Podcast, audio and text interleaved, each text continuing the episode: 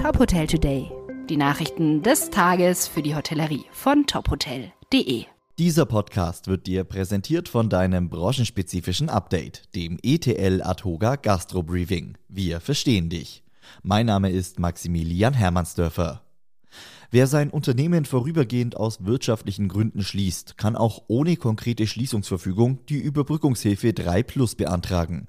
Das hat das Bundeswirtschaftsministerium klargestellt. Bei entsprechenden Umsatzeinbrüchen von mindestens 30 Prozent im Vergleich zu 2019 würden die Unternehmen ihre laufenden Fixkosten erstattet bekommen. Das soll vor allem Betrieben in der Gastronomie, Konzertveranstaltern oder Betreibern von Weihnachtsmarktständen helfen. Der Antragsteller muss die wirtschaftlichen Beweggründe der freiwilligen Schließung dem prüfenden Dritten gegenüber glaubhaft darlegen. Der DEHOGA Bayern empfiehlt, die Umsatzrückgänge im Zusammenhang mit neuen Corona-Schutzmaßnahmen genau zu dokumentieren. Gleiches gelte für Absagen von Veranstaltungen oder Stornierungen im à la carte Geschäft.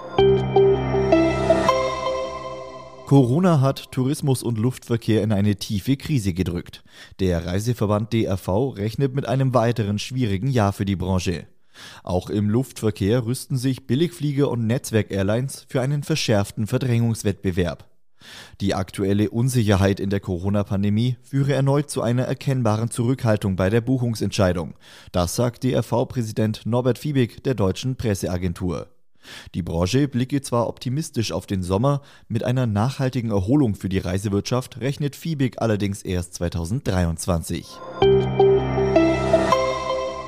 Die Hamburger Hotelgruppe Novum Hospitality arbeitet für die individuelle Gestaltung der The New Hotels mit verschiedenen Künstlern zusammen. Für die Lifestyle-Marke engagiert die Hotelgruppe Jungkünstler, die die Innenwände der einzelnen Hotels individuell gestalten und den Markencharakter unterstreichen sollen. Einer von ihnen ist der Street Artist Alexander Isakov. Neben der besonderen Raumgestaltung legt das Unternehmen viel Wert auf soziale Nachhaltigkeit.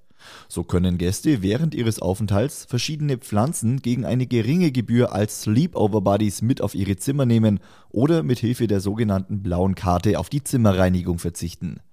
Beide Aktionen unterstützen die gemeinnützige Nader Edmenand Stiftung, die sich mit verschiedenen sozialen Projekten für hilfsbedürftige Menschen einsetzt. Weitere Nachrichten aus der Hotelbranche gibt's immer auf tophotel.de. Dieser Podcast wurde dir präsentiert von deinem branchenspezifischen Update, dem ETL Atoga Gastro Briefing. Wir verstehen dich.